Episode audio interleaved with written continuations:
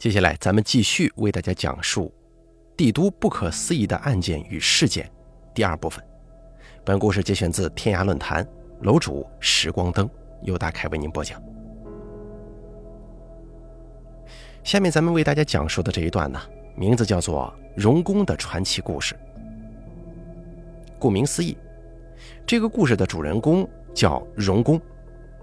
这个故事本身啊很有传奇性，人物也很传奇。而荣公这个名字跟真人的名字音是相同的，我呢就不把他的真实名字写出来了。之所以说这件事儿，因为我们是朋友，跟我的职业无关。先说一说这个人的简单经历。荣公，一九六八年生于北京，一直呢都算是个玩主。他唱歌特别棒，但一直也没什么正式工作。一九九四年我调职之后没两天。他在一家歌厅路见不平，看见几个流氓酒后调戏一个小姑娘，挺身而出，一人打退了六个流氓。等他把小姑娘送到家，才知道她是老华商最小的女儿，当年十九岁。一家人为了感谢他，极力挽留，让他在自己的公司里谋个差事。后来老华商让荣工学汽车，就这样跟随着去了香港。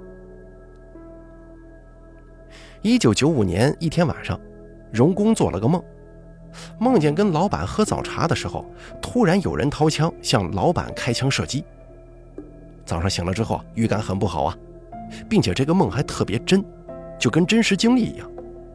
谨慎的在出门的时候带了一把军刀在身上。跟老板到了公司，喝早茶的时候，他突然发现有一个跟梦中开枪的人穿一样衣服的人。向这边走了过来，连手揣在西服里头的场景都跟在梦里一样。荣公浑身一激灵，就在他掏枪的一瞬间扑了上去，一刀扎在对方的肩胛骨这个位置。这一刀让对方失去了手臂活动的能力，拿枪不稳，荣公的腿上挨了一枪。可没想到对方是四个杀手，他抡起一把椅子打倒一个，护着老板冲出茶馆。但是又被扔过来的酒瓶把头打破了，他就空着手又把冲过来拿着西瓜刀的一个人的胳膊给拧断了。大家都被这个说着一口地道北京话的小伙子给吓住了。从那件事之后，他在医院待了整整九天，万幸的是没落下残疾。之后他又保着这老板，经历了好几件事都很惊心动魄。在一九九五年的八月份，他随老板到了纽约，在那个犯罪天堂大展身手。先由一个给武馆帮忙的普通年轻人，渐渐变成了武馆中的中流砥柱。他在消灭了经常来捣乱、打砸武馆的涉谷帮、德国帮之后，接手了武馆的生意。一九九七年香港回归的时候，他已经在纽约开了一家八十平米的中餐馆。渐进成了一个华人帮派。一九九八年七月，他公司名下已有六十名员工，而帮派人员也超过了三百人，被美国警方高度重视，视为危险人物。两千年，在美国两个州都买了房，并做了一档专讲中国风水、解密科学的电视节目，大受欢迎。在二零零一年的时候，他迎娶了当年老板的小女儿。二零零五年春，他遭人暗杀，所幸死里逃生，三枪没致命。二零零五年底的冬天，他回到北京，跟我们又聚在了一起。饭后，我们几个比较要好的朋友，他呢就跟我们说起了他在纽约做电视的事儿。他说，西方人对东方本身就觉得很神秘，有很多不可解释的事儿，所以节目呢也做得很好，广告商很多，钱也挣了不少。但是他一直有件事儿堵在心头，没能解开。这事儿说来话长，我就简短的说一下。他做这个节目的时候啊，请来了一个来美国二十多年的老华人。这个人呢，对风水和佛教有很深的研究，算是一名居士。后来就一直帮着荣公做这档节目，也给荣公讲了很多道理。就在二零零五年二月。他们做了一个著名鬼屋的节目，他在那个节目现场无意之间捡到了一张照片，是一对母子的合影，都是亚洲面孔，能肯定应该是东亚人。他就把这张照片给收起来了。回家时候啊，总是鬼使神差般的去看这张照片。后来仔细辨认，确定照片中的背景就是中国北京恭王府。再仔细看，还能看到照片背景后有一个正坐着闭目养神的老人。看这个照片，应该有些年头了。他怎么会跑到纽约呢？难道说这对母女也来到美国了吗？但是为什么会出现在那栋所谓的鬼屋里呢？而那栋屋子近五年里都被 FBI 跟美国警方作为反恐、反间谍等等活动给严控起来了。因为是要做节目才开放几个小时的。批准之后，在现场有警察、医护人员、特别维护人员和专门研究超自然现象的科学家。他一直百思不得其解，直到三月四号，他要到武馆授课。三月三日晚，他做梦梦到了照片中的母子跟那个闭目的老人。在梦中，他在上课的时候，那对母子也来了。在他教课的时候，他无意当中一看，发现有个老头在边上看他。他仔细一瞅，就是照片中的老头。这老头好像特别生气，追打他。那对母子竟然也追了过来，他就拼命的跑啊，一直跑到一个地方。突然，这个地方跟武馆周边的环境完全不一样了。他发现老头跟那对母女还在紧追不舍。怎么办呢？继续跑吧。他就猛地跑向了一扇大门处，使劲一推门，穿过这道门之后又跑了一段，回头发现追来的人没有了，他就停下来仔细看了一下周边的环境，突然吓得浑身冷汗呢。原来呀，这是在他从小长大的地方呢，北京太平桥大街。所有的一切都还是一九九四年的样子。连胡同口的那棵大槐树都一模一样，而这个时候他也突然醒了，觉得浑身酸痛，好像真的就是猛跑了一大圈似的。醒了之后，心里就觉得突突的慌，特别难受。在开车去武馆的路上，眼前也总是浮现这个梦。路过卡纳西公园附近，在等一个红绿灯的时候。他好像突然看见了照片上的那个老者就在前面不远，就无意识的闯红灯了，被巡警给拦了下来。就在警察盘问他的时候，从后面开过来一辆车，突然从车窗里头探出了一支手枪。当时据荣工回忆说，那一瞬间他好像是被一只大手给猛地推了一下。当时啊，先看见眼前亮光一闪。然后才听见尖锐的枪声。凶手一共打了三枪，一枪打空了，两枪都打在了巡警的车上。后来才知道，这个凶手是被竞争对手花三万美金雇来的马来人。这件事情发生之后，更让荣公内心总是不安呢。在回国前，连着好几天都一直梦到照片上的人。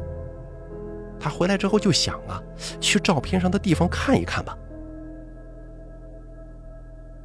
那天饭后听他讲了这件故事之后啊，第三天就陪他去了恭王府，现在则是一个音乐学院。经过努力辨认，他终于找到了照片上的地方，可已经跟照片上不太一样了，被装修过好几回。我们多方查找照片上的人，可是都一无所获。那个老头也不是恭王府的工作人员。直到十多天后，荣公快要回美国的时候，我们从北京电视台一栏目组朋友处查到了几张1932年恭王府的老照片，其中有三张都有一个老头，而这个老头啊，就是荣公手中照片背景里的那一位。而荣公手里的彩色照片经过鉴定，从洗印技术、相纸。各个方面来看，都应该是九十年代之后的，再详细些就是九六年以后拍的照片，因为这种相纸差不多是九五年才进口中国的。再看都能肯定，新照片里跟七十多年前的那张老照片里的老者同一个人，六十来岁，甚至于有一张连表情和地点和衣服都是一样的。而彩色照片里的老头有时间差，就是说拍照的时候背景应该是没有这个老头的。而那对母子直到荣公回到美国，大家也没能查到线索。他回去以后还梦到过几回跟这照片上人物有关的事儿，这里头到底是有什么关联呢？荣公那次回去之后就再也没机会回国了，只是通了几次电邮。我们也期待着他能回来，带来更多的东西，能探索到更多的东西。接下来啊，咱们再给大家讲一个神秘女人的故事。跟大家说一件，截止到写稿的时候最近发生的事儿吧。法制节目啊也播过，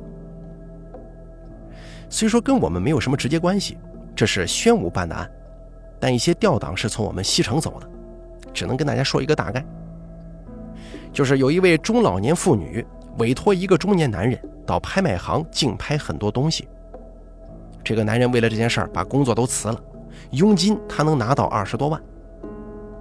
这个男人按照委托人的意愿，现场拍了近五千多万的东西。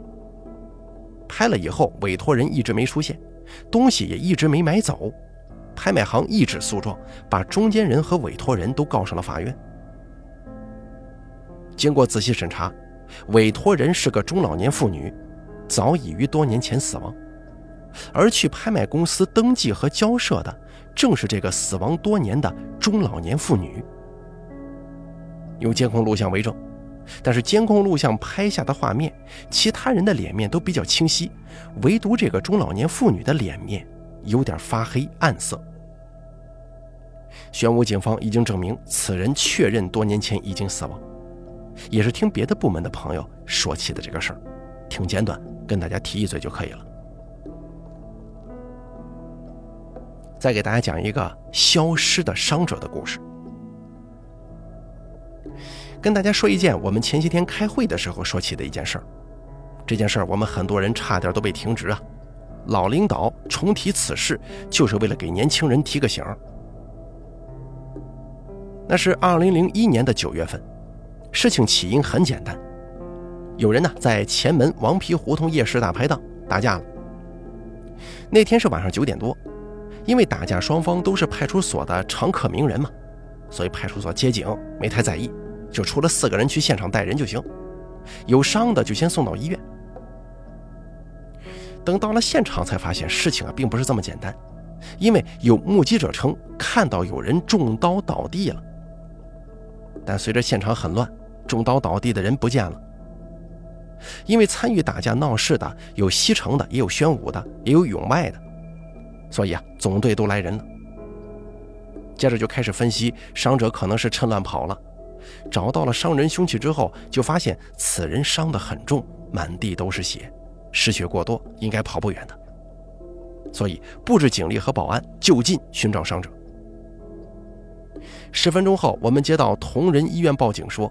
有一个被打架扎伤的患者。当时我正巧在同仁急诊看摔伤的胳膊，接到电话之后，立即跟赶来的同事去找这个伤者。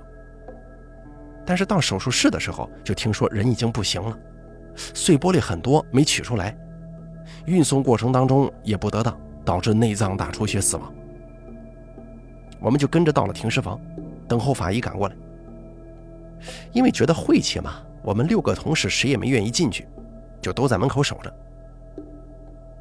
也就十多分钟吧，法医来了，但是一进停尸房，马上又出来了，就问我们：“哎，受害者人呢？”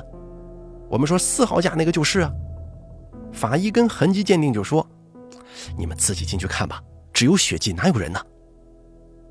我们一听头皮都炸了，赶紧冲进去。进去一看，四号架确实没人。只有血迹。我们马上分工回忆过程，从我打电话确认出现场到同事前来，前后也不过三十分钟，而之后就等在手术室门口，又等了二十来分钟。医生确认脑心非正常死亡之后，我们跟着一起把尸体送到停尸房，前后一直都有我们六个人在现场。当人推进去之后，我们不愿意进那个地方，才等在门口。而正是这一环节出了差错。但是人确实已经死了，停尸房内又确认没有任何人或者活物，那么这具尸体去哪儿了呢？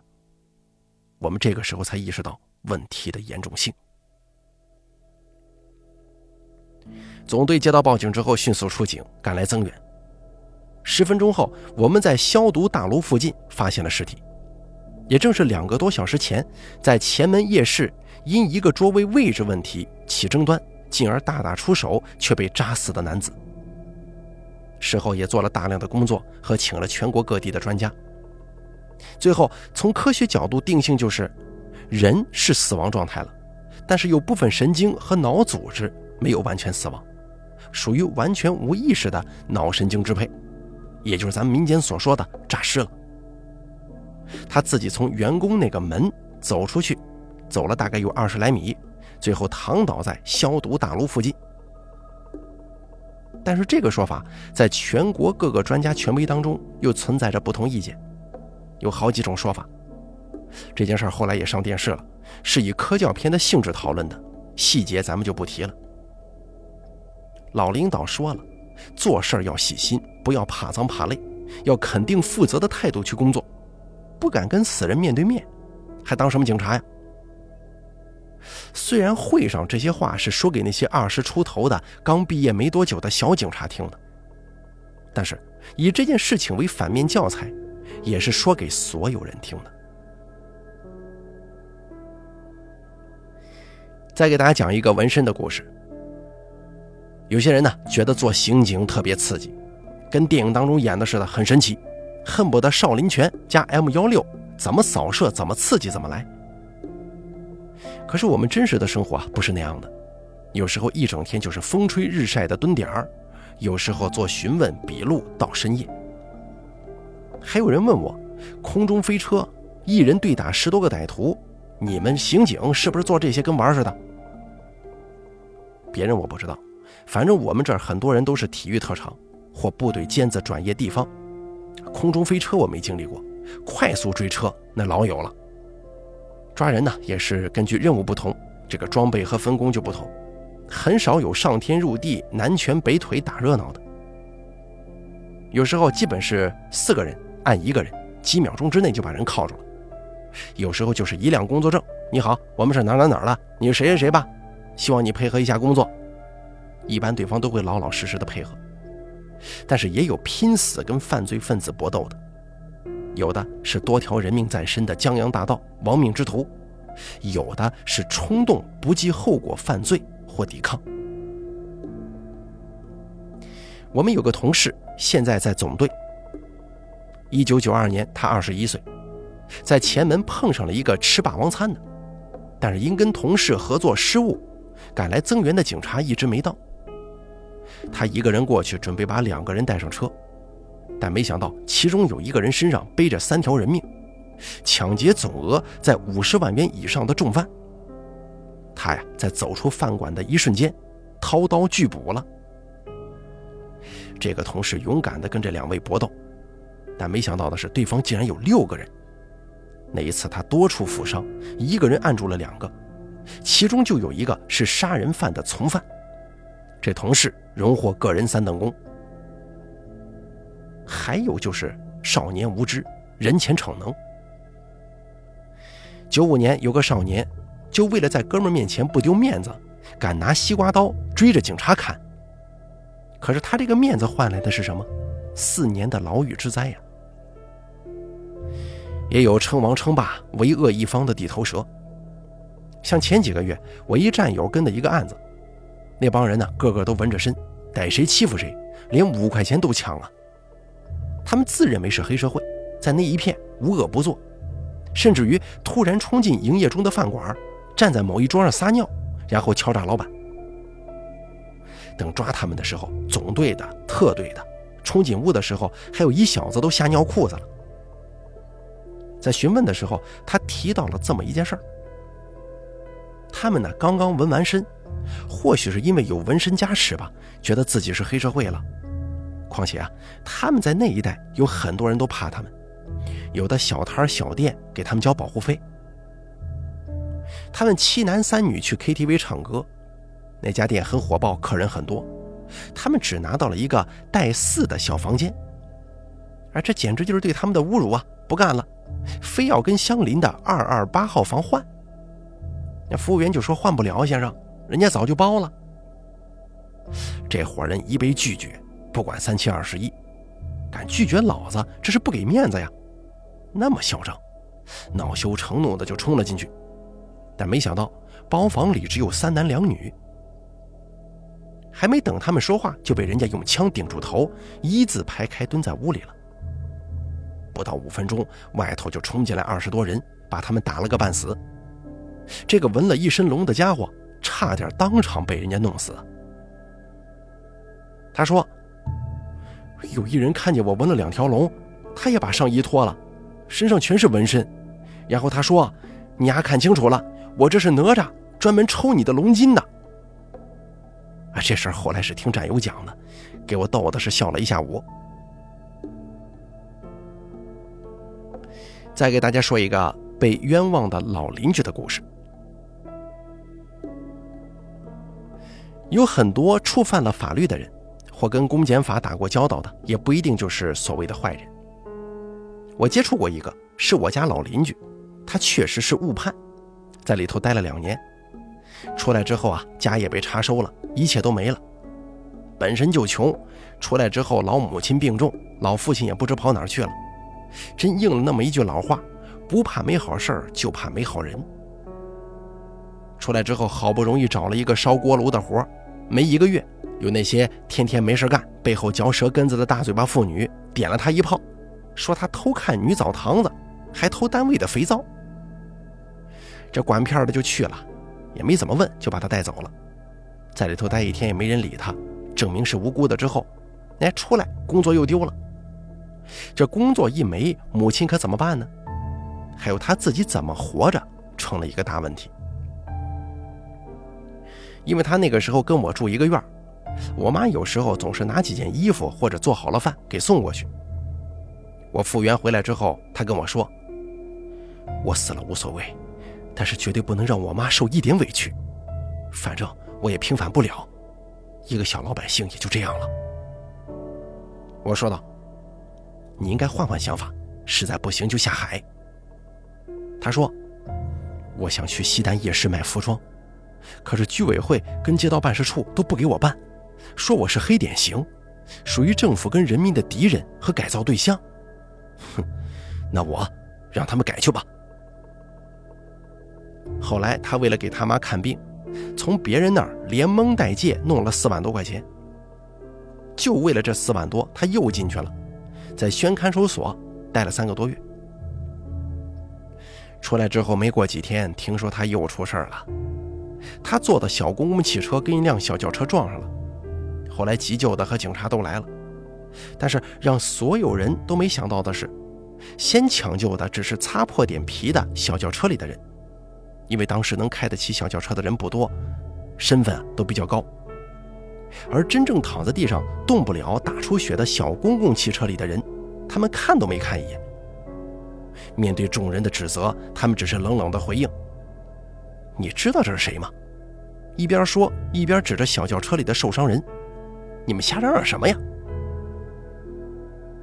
后来我这邻居拖着一条伤腿，挨个去救护受伤很重的乘客。事后他也只是说：“都是人，都是一条命，命没有贵贱之分。老百姓可能选择不了出身，但是可以选择好好活着的权利。”这件事发生之后啊，有报社记者准备采访他，他拒绝了。还记得他跟我说。可能有很多事儿都不公平，但我会去面对。我没偷过，没抢过，我只想让我妈活得好一点，能多活几年。我再苦再累，有多大委屈也认了。好了，不可思议的案件与事件，这期节目呢就做到这儿了。咱们明天继续更新，敬请期待。本故事节选自天涯论坛，楼主时光灯由大凯为您播讲。